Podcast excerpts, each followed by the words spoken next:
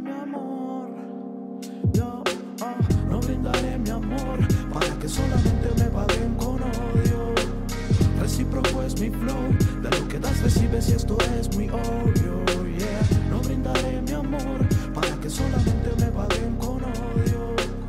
Recíproco es mi flow, de lo que das recibes y esto es muy obvio. Si me invitas pa' un evento, dame rédito por méritos. Debo cancelar cuentas de créditos. En la música guerreo porque yo no soy satánico. Mira cómo se desatanico. Hola y bienvenidos a Pura Carreta Podcast, un podcast en el que se habla de historia por medio de la cultura pop. Y el día de hoy cerramos este especial de arte en circulación en la que estuvimos hablando con artistas locales de la ciudad de Bucaramanga, recordando que estuvo el grupo Locumbia, estuvimos hablando también con Johncito, eh, más conocido como Suburbio 93, y en el último episodio hablamos del colectivo Clorofila. Así que el día de hoy terminamos este especial y lo cerramos con broche de oro con otro amigo de la casa, un parcero de Pura Carreta Podcast, un compañero de la Escuela de Historia, igual que en John. Estamos hablando de Nicolás. Me alegra mucho tenerlo acá en los micrófonos de Pura Carreta Podcast. Vamos a hablar muy fluidamente sobre todo su vida artística y, y, echar carreta sobre qué son sus proyectos vinculados hacia la historia, pero sobre todo hacia el rap y el hip hop. Así que Nicolás, bienvenido a los micrófonos de Pura Carreta. ¿Y qué tal? ¿Cómo va todo, Nicolás? Bueno, mi gente, ahí los que están escuchando, buen día, buena tarde, buena noche, según lo que escuchen, muchachos, Cristian, Sebastián. Un gusto estar acá y pues la verdad, no, me encuentro muy bien y muy ameno para pues hoy tener una buena charla de historia y música, ¿no? Buenísimo, Nicolás. También nos alegra que esté acá en, en pura carreta y que seguramente esta charla va a ser muy, muy, muy, muy amena porque nos conocemos desde hace mucho. Entonces, Nicolás, para iniciar esta, esta entrevista, tirándola a la formalidad, eh, nos gustaría que habláramos un poco de la vena artística de Nicolás, de la vena de cómo surgió Arnache, de, su, de cómo surgió su nombre como Arnache y de dónde viene esa vena musical o, y su formación como músico, cómo arrancó usted haciendo música acá en la ciudad de Bucaramanga. Eh, bueno, pues la música empezó en mí como cuando yo tenía como 14 años, ¿sí? Eh, siempre tuve como esa inclinación por, por la música, como ese gusto desde niño, pero pues yo nunca me imaginé cantando ni nada así. Pero cuando yo conocí el rap como a esa edad, pues ya me empezó como a llamar la atención, a hacer mis primeras canciones y todo. Y luego ya, pues, cuando entré más uso de razón, le empecé a preguntar a mi mamá cosas de mi papá porque nunca lo había conocido. Entonces ella me dijo que mi papá era músico de los Gigantes del Vallenato, que era bajista, que pues ella veía muchas cosas eh, mías que, que, él también tenía. Entonces ahí yo me di cuenta de que pues tenía afinidad por la música y pues a partir de ahí comencé a, a aprender muchas cosas más del rap. Y desde ahí hasta el son de hoy no, nunca he parado, ¿sí? Ve, Nicolás, qué curioso. Entonces el vallenato y el rap se van a mezclar el día de hoy. Bueno, Nicolás ya nos comentó un poco de la línea eh, musical, de dónde vienen sus raíces como artista y sobre todo la influencia de en este caso el vallenato, pero que ahora habla y rapea y produce también. Nos gustaría saber por qué empezar a estudiar historia, qué fue lo que lo incentivó a, a tomar la carrera de historia archivística acá en la UIS. ¿Por qué estudiar historia? Como que la música y la historia todo fue en el colegio. Eh, bueno, yo siempre fui muy vago, sí, me dedicaba a hacer cosas malas. Siempre fui como una caspa, ¿sí? Pero ya luego cuando perdí un décimo, ¿sí? Décimo grado lo perdí en el colegio. Y ya el siguiente décimo eh, me empezó a gustar estudiar. Entonces como que fui el mejor en todas las materias y eso. Entonces cuando pasé a 11 me empezaron a decir, no, que usted le fue, fue el mejor en décimo porque ya lo había repetido. Entonces yo dije, no, yo soy el mejor porque yo soy el mejor. y entonces les demostré que también podía ser el mejor en once. Entonces esa fue la motivación. De ahí yo saqué el mejor IFES del colegio, todo, fui personero. Nadie nunca podía ser personero si perdía un año, pero pues a mí me dejaron porque pues era como un ejemplo de superación y porque los malandros me hacían caso y, los juiciosos también, entonces pues, podía controlar el colegio, por decirlo de alguna manera. E hice cosas muy buenas, yo me acuerdo que no había la posibilidad de pronto hacer experimentos de química, yo gestioné esas cosas, instrumentos, hacía buenos din days, no sé, me gustaba como ser gestor. Y pues yo tenía un profesor que él era de ciencias sociales y pues uno en ese momento pues más pequeño y toda la cuestión, pues yo lo veía que el man llegaba en sus carros, a veces un carro, a veces otro, y pues era como la materia que más me llamaba la atención, sí, como mirar las culturas antiguas, como conocer de los egipcios, de los aztecas, de los chinos, y conocer historia como que solo simplemente como por curiosidad me empezó a gustar la historia. Entonces pues cuando yo saqué el mejor ITFES yo dije no voy a aprovechar y voy a pasar a la UIS, ¿sí? Entonces mucha gente me decía no, pero ¿qué va a estudiar? Entonces yo estaba entre historia y literatura que me gustaba por lo del rap, por la lírica. Pero yo dije, no, yo quiero es, a mí me gusta es curiosear en, en el pasado y entonces voy a meterme a historia. Entonces así fue como todo empezó, pues uno ignorante del oficio del historiador, ¿no? Yo pensaba que estudiar historia era leer historiecitas y ya. Pero pues bueno, ya después en el camino, después ya en el camino fue muy lindo pues conocer el, oficio y toda la vuelta y, me empezó a gustar y también tuve esos bajones en la universidad y muchas cosas, pero a la final no me, me, me gustó mucho mi carrera y yo creo que a donde voy, sea como músico, como persona normal, siempre yo mi yo historiador, sí, o sea, siempre están presente en toda la gente que me conoce y yo creo que eso nadie lo puede negar. Entonces fue algo que la verdad la carrera me, me, marcó mucho y pues así surgió todo. Listo Nicolás, entonces ya tenemos las dos versiones, tanto la vena musical como las vena de historiador o la iniciativa de estudiar historia. Entonces, queremos que nos comente un poco de dónde viene la influencia de la historia en su música. Cómo, cómo intervienen estas dos líneas, tanto culturales como académicas, en sus canciones. Si es una parte vital en sus letras o solo es un anexo y o, o lo agrega, agrega partes de, no sé, de artículos, de investigaciones, de las clases que hemos tenido acá en, la carrera a sus canciones, o son dos cosas totalmente desprendidas una de, la otra, el rap y la historia, o qué influencia tuvo la historia en sus canciones, en su música como artista. Bueno, eh, influencia eh, neta, neta de que yo haga mis temas y todo el tiempo menciona cosas de historia y eso, eh, muy poca, ¿sí? O sea, eso lo reconozco, de hecho creo que es una deuda que tengo y es la de un poco meter un poco más la, la historia en, en, lo que yo hago. Pero digamos, siempre ha estado ahí en lo que de pronto Juancho me decía ahorita, ¿sí? Digamos, referencias de autores, referencias de momentos específicos, de cosas muy detalladas, más nunca lo he profundizado, ¿sí?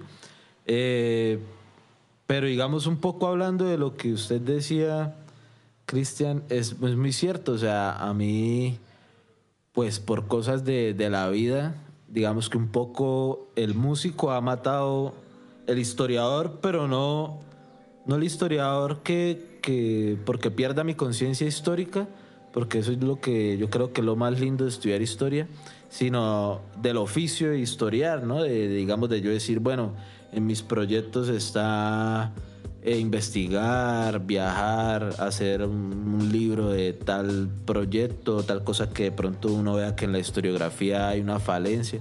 Digamos, eso no está en mis planes porque ya la música se convirtió en mi profesión y entonces, digamos, lo otro que también aprendí fue a ser productor, ¿no? Ahorita estoy estudiando piano también. Entonces como que eso me, me copó varias cosas, sí, son como varios oficios que, que uno tiene. Pero la historia sí me ha servido muchísimo a la hora de hacer mi música. ¿Por qué? Porque es que sobre todo una música como el rap necesita de que uno tenga criterios y tenga pensamientos elevados. ¿A qué le llamo yo pensamientos elevados? A estar en una conciencia social importante, ¿sí? A tener conceptos que aportarle a la gente. Entonces, claro, cuando yo hago mi rap, todo el tiempo y pues, cuando yo pienso y cuando yo salgo, sí, lo repito, me siento historiador. O sea, yo siento que ya el mundo yo lo veo como música y como historia, ¿sí?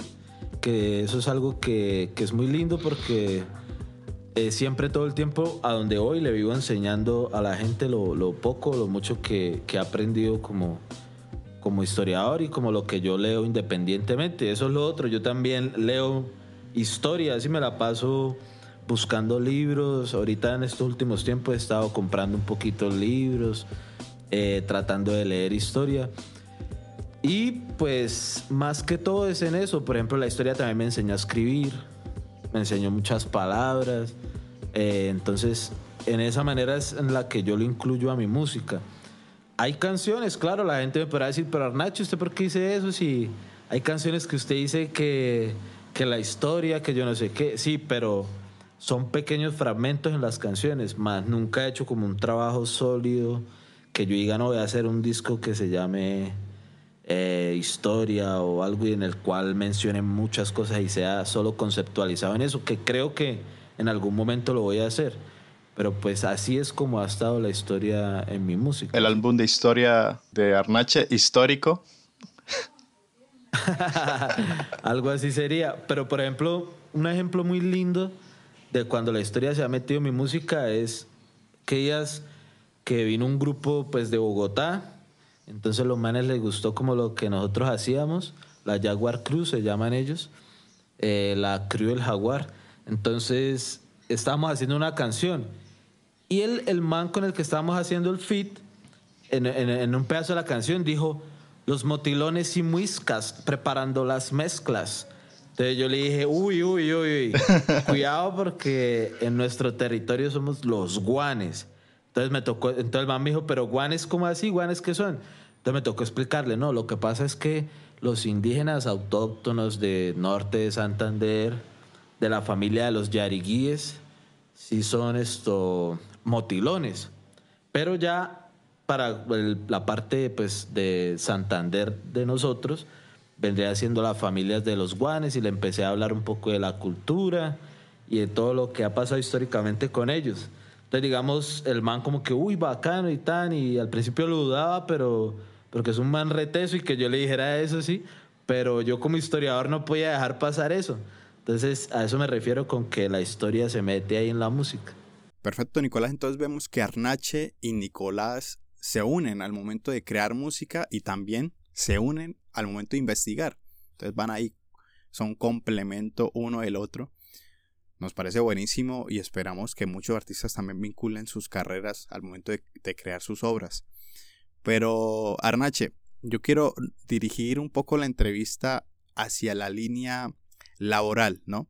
Primero preguntándole qué tan orgulloso se siente de su profesión como historiador y archivista, sí, porque pues somos también archivistas, y también qué visión tiene al mundo laboral de estas dos carreras, sobre todo acá en la ciudad de Bucaramanga? ¿Qué proyectos, qué, qué líneas le ve a usted a la carrera como historiador y archivista y por supuesto como artista, como, como productor y como rapero acá de la ciudad? Total. Eh, a mí mucha gente en la cultura de acá me reconoce como el rapero que es historiador, sí. Mucha gente se enorgullece de eso, ¿no? Más que a veces que ni uno, ¿no? Eh, mucha gente dice, no, pero es que este marica hoy estudió historia, es que es teso. Sí, o sea, ya dice, no, estudió historia, es teso. Entonces también es, yo invito a los compañeros que de pronto estén escuchando eso, lo vayan a escuchar. Marica, siéntanse orgullosos porque lo que nosotros sabemos y sobre todo la escuela, que muchas veces la criticamos y todo, pero es que la escuela de nosotros es, bueno, lo forman a uno en un en un criterio hacia la historia, hacia la historiografía muy bueno, porque es que Aparte que somos críticos, somos buenos haciendo historia y creo que pocos colombianos pueden decir que saben de historia. Entonces yo diría que somos únicos, la verdad, somos un somos únicos, weones, o sea, Ya, ya, al fin y al cabo nunca acabo, acabó y acá soy académico con mi académico, Nico Fornico. Eh, uno donde va tiene que divulgar esto de muchas maneras porque es que el 90% de los colombianos no saben la historia de su país, ni de su región, ni nada así. En los colegios no enseñan historia, entonces hacerlo a través de la música, hacerlo a través de podcast, un canal en YouTube, actuando en teatro, qué sé yo, en lo que sea, hay que llevarlo porque hay que reconocer que los libros de historia son tediosos de leer, ¿sí? Por ejemplo, a mí me encantaba y se van a burlar de mí, pero yo no cambio, o sea, las clases de Anastasia por las de otra cosa, ¿sí? Porque es que esa marica era una artista, ¿sí? Esa profesora era una loca artista que obviamente... ¿Cómo hace uno para contar historia de la antigüedad, de épocas tan, tan atrás, ¿sí? Una novela histórica que lo rememore a uno en ese momento y lo pare a uno en ese momento histórico. Entonces, digamos, el día que yo saque mi disco de eso, si Dios me lo permite, que sé que lo quiero hacer, digamos, hablando de sobre todo de la historia de Colombia, que eso ya lo he pensado en, en- en un momento, pues muchos historiadores de pronto no estén de acuerdo, sí, los rigurosos, porque van a decir, pero este man qué, sí, la fuente y tan. Pero pues el arte también trata de llevar un poco más ameno ese, esas cosas que, en la historia más, más de culto, sí, pues están bien hechas, pero que no se promueven a la gente y que para mí eso tienen mucha razón los profesores que nos dijeron, busquen cómo llevarle eso al mundo, porque la verdad es que creo que un país como nosotros sobre todo lo necesita, ¿sí? Ayer hice una publicación, me dicen si hablo mucho, ¿no? No, no, no, sígale, hágale. Ayer hice una publicación eh, subiendo, bueno, la- una- un flyer sobre el paro y yo puse como que, para los que no saben de historia, les cuento, eh, la revuelta de los comuneros, una de las grandes causas fue los aumentos en los fiscos que eran totalmente absurdos por parte de unas reformas borbónicas y unos reyes borbones que estaban al otro lado del mar y que no sabían un culo de, de los criollos acá. Entonces, como pasó lo de Carrasquilla, de que la, docena de huevos a 1800, entonces les hice la, la comparación y el símil diciéndole, mire, o sea, pasa lo mismo, los herederos de ese poder no saben un culo acerca de las necesidades de, de los que gobiernan. Entonces aprendamos un poco de historia para que eso no se repite tan y pues la publicación la compartieron bastante. Y pues incluso mucha gente me, porque ahí yo no lo tenía activado para compartir y mucha gente como que marica, déjalo compartir porque es algo que de verdad uno, uno como historiador eso le parece simple. Sí o que un detalle simple, pero para la gente es algo que no tienen tan claro, ¿sí? Entonces, y es propia historia santanderiana. Entonces, eso hay que hacerlo, hay que buscar la manera de difundir la historia, estoy totalmente de acuerdo. Yo, yo estoy muy de acuerdo con Nicolás y bueno, dos cosas. La primera es que entre nosotros mismos, o sea, en el caso de, digamos, de la academia, nos damos muy fuerte a, todo, a todo tipo de contenido externo a la investigación, a la publicación, y eso mismo es lo que nos está derrumbando frente a, a la publicación de otros medios audiovisuales, eh, sonoros, gráficos, que nos están estancando. Y a la, y a la par, como no hay una recompensa inmediata económica, también nos ponen en ese estado de autocrítica, de no sentirnos mm, suficientes al momento de publicar, de, de experimentar en otros campos, porque no nos dejan y entonces es, es un ciclo como muy tóxico y, y, pues no aguanta, toca apoyarnos entre todos. Y un aplauso a todos los que hacen y hacemos contenido de este, de este Claro, calibre, total. porque es complicado, o sea, usted atreverse a contenido que la gente igualmente la va a criticar, a los, a los atrevidos que Y es estudiamos Juancho, historia. Sí, pasa algo muy curioso. El mundo hoy, ¿qué es? Audiovisual. El, el mundo de hoy en día es eh, historias, videos, YouTube, la gente ya ni lee. O sea, ayer estaba pidiendo un debate que por allá en el fútbol europeo que van a sacar otra liga, porque la gente ya ni ve televisión. Entonces quieren hacer el fútbol más atractivo. O sea, ahorita estamos en un momento en el cual las plataformas y todo eso son lo que están entreteniendo a los jóvenes y las nuevas generaciones. Yo creo que en un momento la televisión va a dejar de existir, porque ya nadie va a ver televisión, todo, todo va a ser las plataformas, las redes, los computadores. Entonces nosotros como historiadores, ¿qué hacemos para enseñarle historia a nuestros pequeños? Porque pues muy bien que avance la tecnología y eso, pero hay que mirar al pasado para tener una visión más elevada de la sociedad actual, pienso yo, así lo veo yo.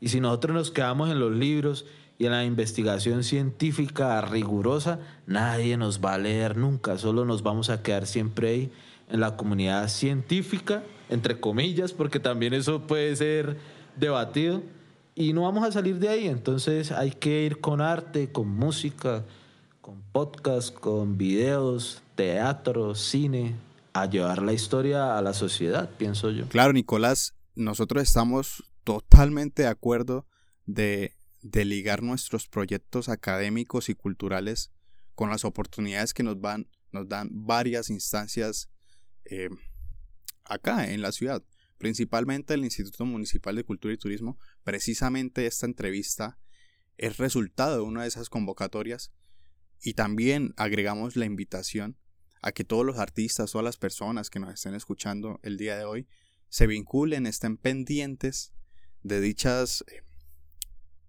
espacios, dichos, dichas convocatorias, dichas eh, formas de vincular nuestro arte y nuestra profesión para poderla dar a la luz. Entonces estamos totalmente de acuerdo y, también Pura Carreta hace parte de, de, esa importancia de que ciertas carreras deben salir de su cascarón académico. Precisamente y hablando de, de la importancia de la divulgación, vuelvo a, a meter la cuchara del ejemplo de Pura Carreta, nació por divulgar historia, fuera de los anaqueles, fuera de los archivos y darla más cómoda y más flexible a, las personas en común, ¿no? A las personas del, del diario vivir. Quiero preguntarle a Nicolás cuál es la importancia de la divulgación histórica, ¿sí? Como artista de la ciudad, ¿sí? ¿Cuál es la importancia de esta divulgación en, en, las calles, en las redes también, porque se puede hacer divulgación en todas partes, pero sobre todo acá en la ciudad de Bucaramanga. ¿Cuál es la, importancia de la divulgación histórica? Sí, porque es que a la manera, a la, a la hora de, ir a investigar, yo estoy de acuerdo. O sea, yo no puedo ir a, por ejemplo, ahorita estoy terminando ya la investigación de los indígenas de, de Cácota de Velasco, ¿sí? haciendo un poco hincapié en describir esa sociedad por medio de la cofradía y del resguardo. Y yo no puedo ir a hablar de eso así como yo estoy hablando acá, ¿sí? O sea, tengo que ponerle una rigurosidad para yo tratar de hacer una historia que tenga veracidad. Pero a la hora de difundirla, no la puedo difundir así. O sea, no puedo exigirle yo, por ejemplo, si ahorita soy profe o algo, exigirle a mis alumnos en el contexto en el cual vivimos en Colombia que vean la historia así con rigurosidad. Yo tengo que cantarles, tengo que, sí, tengo que mostrarle videos. Es que eso es el problema. Oye, a la hora de investigar yo estoy de acuerdo en que la historia debe ser rigurosa y a mí no me gusta cuando yo estoy en una sala con unos amigos y empiezan a hablar sandeces de la historia. Y yo, hey, hey, un momento, tal. El policía histórico. Masacrando la historia ahí un momento. No, no, no, no, un momento. Entonces, eso yo estoy de acuerdo, pero también a la hora de difundirla, pues tener un poco más de arte. Oiga, idea millonaria la que se me acaba de ocurrir. El profesor H, el profesor de la historia. Como hay un profesor superó, que haya un profesor, una caricatura que eh, combata contra eh, los ataques históricos. sería Nicolás. Sí, y que apenas alguien se ha detectado un anacronismo. Listo, Nicolás. Y, ya para, para, cerrar esta parte de la divulgación histórica, ¿cuál sería la recomendación al momento de, hacer divulgación? ¿Cuál sería la recomendación que usted le hace, tanto como historiador y como rapero, para hacer más atractiva esta, esta, esta divulgación, este tipo de contenidos? ¿Cuál, cuál es el secreto? ¿Cuál cree que, que, es un truco que nos recomienda a nosotros y a todos nuestros oyentes? Eh, por ejemplo, sí, porque eso es lo que lo que le pasa mucho a, a las personas, a los teóricos que han postulado lo del fin de la historia, ¿no? De dónde se marcan los hitos ahora en la actualidad cuando tenemos una carga de información súper brutal en la cual ya supuestamente los hitos morían. Pero miren, nadie va a negar en 50 o 100 años que la pandemia que, que vivimos es un hito, sí, o sea, el 2019 va a ser un hito histórico, ¿sí? Entonces, digamos, uno la manera que tiene de hacerlo con la música es simplemente expresarlo. O sea, yo cuando hago música y si hago música eh, eh, que trate de historia, yo no puedo pensar como un historiador. Tengo que hacerlo como un artista. Sí, o sea, tengo que enfocarme en el sentimiento y en la sensibilidad. Porque si yo empiezo a, a pensar como historiador, entonces muere el artista porque el historiador es riguroso, científico y objetivo, entre comillas. En cambio, el artista es totalmente subjetivo, muy sensible y solamente riguroso con el arte en sí, más no con la posibilidad o no de expresar eh, algún suceso. Por ejemplo, eh, lo que está pasando ahorita de las reformas, lo que estamos viviendo, ¿sí? El hecho de, tener como una misma línea de gobernantes eh, impuestos casi que por Álvaro Uribe Vélez. Todo eso para mí es muy importante y va a ser muy importante en 50 años, ¿sí? O sea, cuando se muera Álvaro Uribe Vélez, el man ya de por sí es un hito en la historia de Colombia, ¿sí? O sea, para bien o para mal, pero el man va a estar ahí en la historiografía. Entonces, digamos, uno como artista lo que hace es captar, coger, ¿sí? Yo veo la idea en el aire y la agarro y la plasmo, ¿no? Esa es como, sería como la manera, porque si yo empiezo a pensar como historiador, ¿no? Que me dicen en ciertos teóricos esto, tan... De hecho, el artista rompe todas las teorías. El artista destruye el mundo, lo deconstruye y vuelve y lo construye, ¿sí? Entonces, esa es como la manera revolucionar, revolucionaria de, de, hacer historia en la música, pienso yo.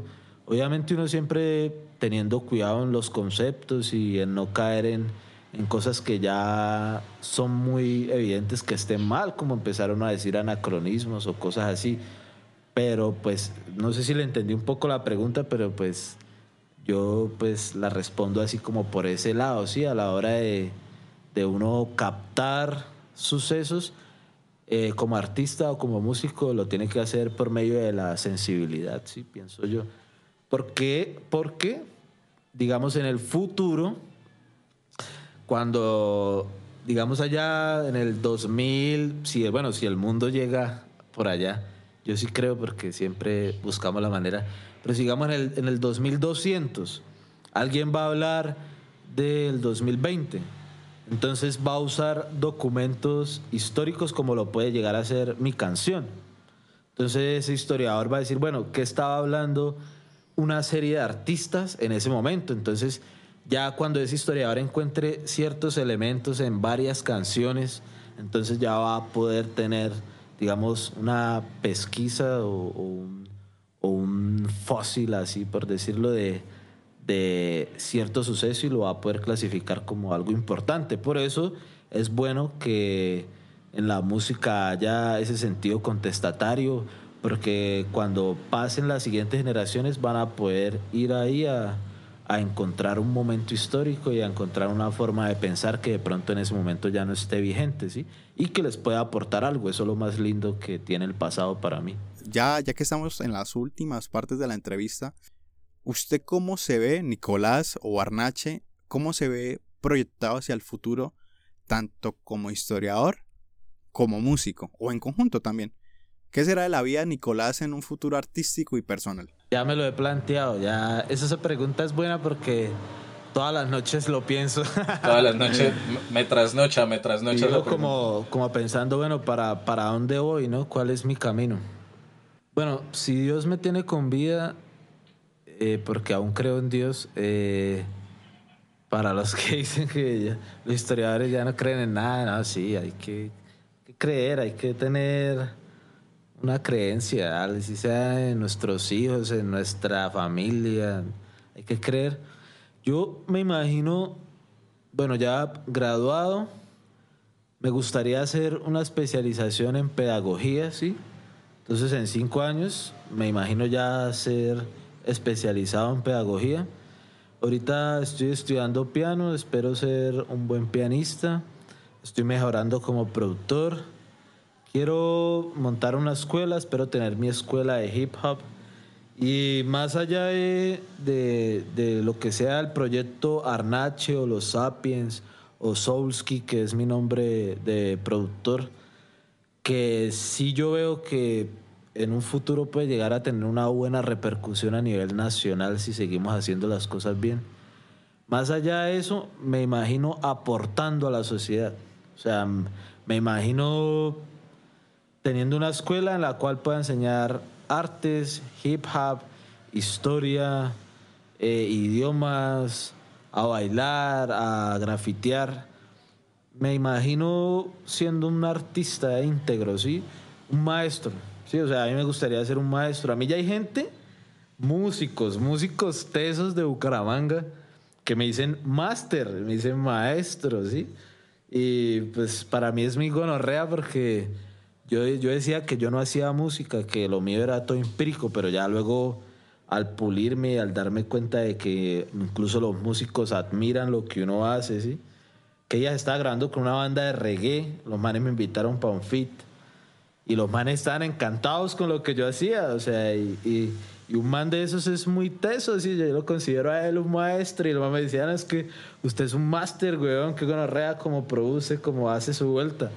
Entonces, yo me imagino de verdad haciéndolo de verdad, o sea, eh, terminándome de pulir, soy como siempre mejorar, mejorar, mejorar.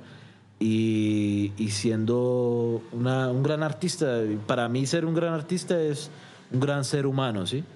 Alguien que tiene sensibilidad por la humanidad y que está ayudando gente. Digo que el día que tenga plata la voy a regalar porque me gustaría ayudar tanta gente, sí, o sea, yo sería de los que a lo Martinelías, así a lo Diomedes, que iban allá al barrio y empezaban a repartir plata, ¿qué necesita usted? Todo me tenga.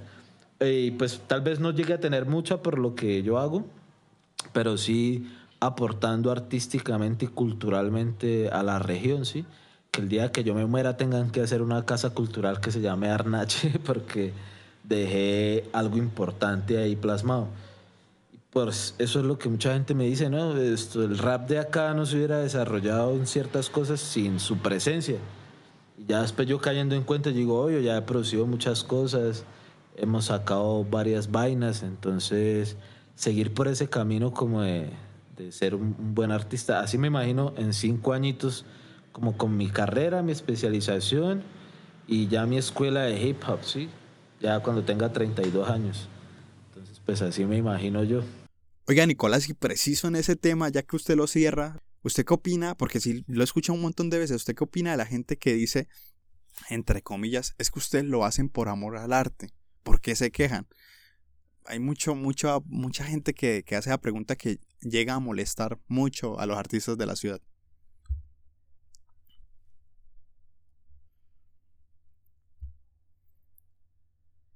Tres, dos, uno. Esta es la pregunta 12. Cristian. 3, 2, 1. Claro, Nicolás, y eso va ligado. O sea, va ligado porque pues el artista no come del viento, como decimos por ahí en la cotidianidad. Quería que habláramos un poco de la importancia de las becas, de estos espacios que pues a veces toca estar muy pendiente de, de los apoyos, pero que son sumamente importantes para todos los artistas, colectivos eh, y personas naturales que se están pendientes y ven una oportunidad de ser apoyados, seguramente si hacen bien las cosas y si forman un buen proyecto, pueden ser ganadores y salir a relucir todo su talento como artistas acá en la ciudad. Entonces, ¿usted qué reflexión nos deja frente a la importancia de estas becas, de estos espacios, de ser apoyados por parte tanto del instituto como del gobierno nacional? Incluso Juancho, eso es algo que eso que usted dice, yo ya le tengo todo el discurso porque pues los que han escuchado la canción de Recíproco, que yo creo que hasta el momento ha sido la canción que más la gente pues escucha mía, en esa canción yo lo que digo es, si, usted a mí no me paga, yo no puedo ir a cantar, o sea. Si pa' un evento, dame rédito por méritos. Debo cancelar cuentas de créditos. En la música guerreo porque yo no soy satánico. Mira cómo se desatánico. Debo dar de comer a mi séquito, en los cuales creo porque yo no soy escéptico, no soy séptico, no soy político, mi arte son las rimas y a las mismas me dedico. No me complico si no hay plata, pongo pico y placa. Algunos me la matan, no saben cómo se trata un rapper. En cada track el alma mía crea diálogos, mis temas valen porque no te salen en catálogos.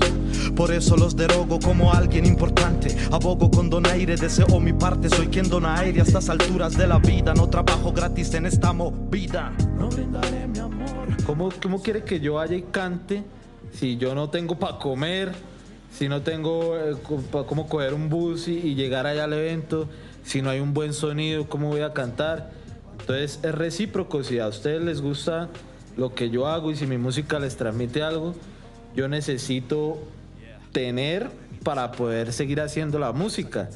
Entonces, eso en el pensamiento colombiano es algo complicado. En el rap ni se diga, o sea, en el rap apenas, y yo digo que yo he sido uno de los que más le ha hecho entender a la gente que si queremos que el rap funcione y la industria del rap funcione, y eso lo escuché ayer escuchando a, a Ali y a Realidad Mental, y esto lo decía Ali, todo tiene que funcionar. El que hace el beat tiene que recibir. El que canta tiene que recibir. El que hace el audiovisual tiene que recibir. Después en el evento, el del sonido, tiene que pagarle usted para el sonido. Al, lugar del evento hay que pagarle. Entonces, para que todo eso funcione y para que la gente pueda irse a parchar, eh, a estar en un- unas horas amenas eh, recibiendo arte chimba que no lo va a encontrar en ningún lado y en ningún momento, tiene que pagar una boleta de 15 mil, 13 mil, para que de esa manera cuando entren 100 personas o 130 personas, podamos tener un presupuesto de, de 1.500.000 y empezar a repartir 300 para el sonido, 200 para el lugar, los artistas otros 300 pan y nosotros ganar así sea 100 mil, pero de esa manera es que hay el parche. Y pues algo muy bueno que ha tenido la pandemia, porque no todo es negativo. Eh, en este año se han hecho como dos eventos así underground acá en Bucaramanga y antes de que llegue el día del evento ya las boletas han estado vendidas. Y entonces eso es algo muy bueno porque la gente también poco a poco acá ha aprendido a valorar eh, el trabajo de todos los artistas. Yo sé que si yo mañana saco un sí, mucha gente me lo va a comprar porque ya estamos forjando esa cultura. Entonces también es ir uno forjando cultura, ir concientizando, no parar de hacer las cosas.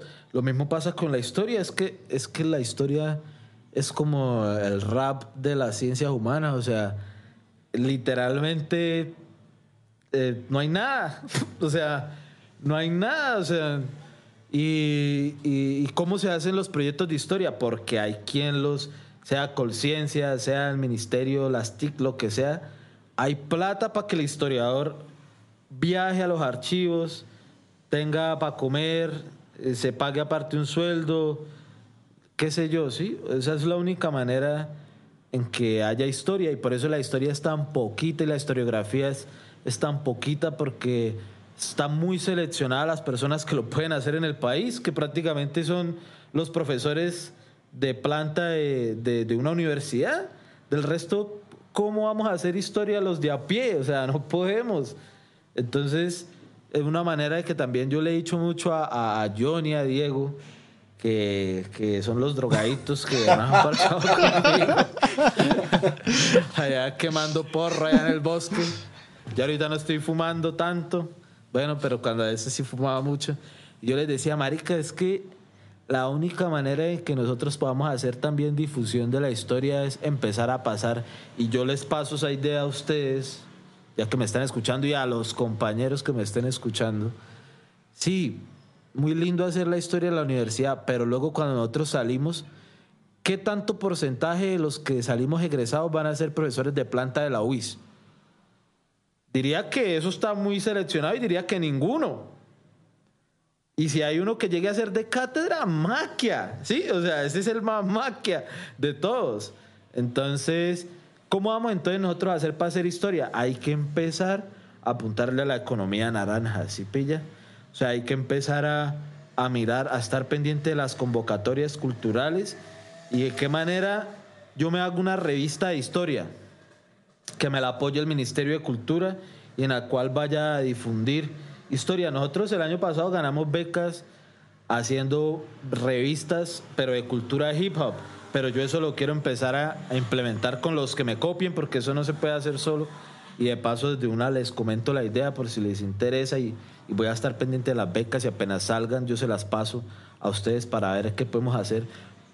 Porque eso es muy importante y una revista de historia con nuestras normas de publicación y que nos la apoye el ministerio y que la podamos imprimir y la podamos eh, difundir eh, en diferentes espacios académicos como lo puede ser un colegio, una universidad y de esa manera empezar a difundir la historia, empezar nosotros también a poder hacer historia, ¿sí? que esos proyectos nos den así sea una financiación poca para así sea pagar los buses para ir a archivos locales o pagarse un viajecito a la GN y poder ir a investigar unos, unos documentos que podamos hacer una, una historia que de pronto temas que no se hayan tocado y con los conocimientos que nosotros sabemos y con nuestras propias normas, porque si no, bailas, no podemos hacer la, la cosa. Entonces es lo mismo, o sea, el rap también me ha enseñado a que yo puedo hacer cosas también interesantes con la historia y por eso nunca quiero dejar de, de seguir estudiando porque esa es la única manera, así, seguirnos formando y para mí eso es como una manera que la he pensado y que yo sé que nadie más lo ha pensado, sí, y es algo importante y una idea que yo transmito porque pues a mí no me queda pues tanto tiempo para hacer de todo, entonces si la podemos hacer o si alguien más la puede hacer, ahí yo les dejo eso y cualquier cosa me contactan y yo, pues mejor dicho, encantados de, de, pues, de compartir ese conocimiento, ¿sí? Es eso, entonces hay que mirar cómo hacer el arte, ¿sí? Y hay que enseñar a la gente que si uno no gana plata, uno no puede hacer las cosas, o sea, necesariamente tiene que haber una retribución porque estamos en un mundo capitalista. Bueno, Nicolás, fue un placer haberlo tenido acá en Pura Carreta Podcast, hablar carreta, hubo un episodio bastante, bastante extenso de mucho contenido. Nicolás, usted nos echó bastante, bastante carreta y hablamos de unos temas de suma importancia para todos los artistas de, de la ciudad. Entonces, para cerrar, le agradecemos, por supuesto, que hayas tenido un espacio acá en Pura Carreta y donde podemos encontrar todo su trabajo musical, tanto como rapero, como productor, como artista, tanto como investigador. Entonces, para que nos deje sus redes sociales, su teléfono, cualquier página web, para que la gente lo contacte y tenga así muy pendiente sobre la línea artística de Arnache y la vida académica como Nicolás. A la gente que quiera eh, seguirme, por ejemplo, Instagram es algo como Arnache Soulsky, S-O-U-L-S-K-I, eh, Soul Sky, Arnache Soul Sky. Eh, y ya la música así muy facilito. Facebook, Los Sapiens. YouTube, Los Sapiens. Spotify, Deezer, toda esa vuelta, Los Sapiens. Y ahí ya encuentra música no solo mía, sino de mi banda, que es LG García, Kennedy, El Rojo, y pues ahí encuentra en YouTube videos, cosas. Y entonces ahí ya para la gente que quiera. Listo, Nicolás. Nuevamente le agradecemos por el espacio, por el tiempo de haber venido acá a hablar. Y para todas las personas que llegaron a este punto, muchas gracias por escucharnos, por estar, a ser parte de este cuarto episodio y último del especial sobre artistas locales de la ciudad de Bucaramanga, vinculado a la convocatoria Arte en Circulación. Muchísimas gracias por estar acá en Pura Carreta Podcast. Agradecemos nuevamente al Instituto Municipal de Cultura y Turismo por todos estos espacios que nos brinda a los artistas. Muchas gracias muchachos, la verdad muy contento de, haber venido, de estar acá y pues para cuando me necesiten de una, lo que quieran, cualquier tema de historia, ya nos podemos hablar si quiere más de historia. De, pues últimamente he estado estudiando mucho la colonia del siglo XVIII, entonces cualquier cosa que necesiten ahí a la orden. Gracias, mil gracias a todos los que llegaron hasta acá. Esto es Pura Carreta Podcast. Nos vemos. Solo sé de rap, solo somos unidad. Saco del silencio lo que soy en realidad. Jamás yo me separo del amparo del hermano que me rima de su vida, pero no con brevedad. Su capacidad parece una enfermedad, sí, su habilidad crece con frecuencia, usando relaciones en canciones emotivas que motivan y avivan a toda esta ciudad. Yo, que se llama Bucara. Si acaso tú la menosprecias, chúpala en tu Scratch Band tu hará, no tu hará. Alá, no somos estrellas, parecemos bengalas. Pocos se percatan del que sueña a las malas. Aquella personita con más temas que el carajo. Versos de bala, pero en escupitajos. Ah, me parcho con el freestyle flow. Me parcho con el freestyle flow. Cuando me marcho de mi nido. Me parcho con el freestyle flow. Cuando me llevas este sonido. Me parcho con el freestyle flow.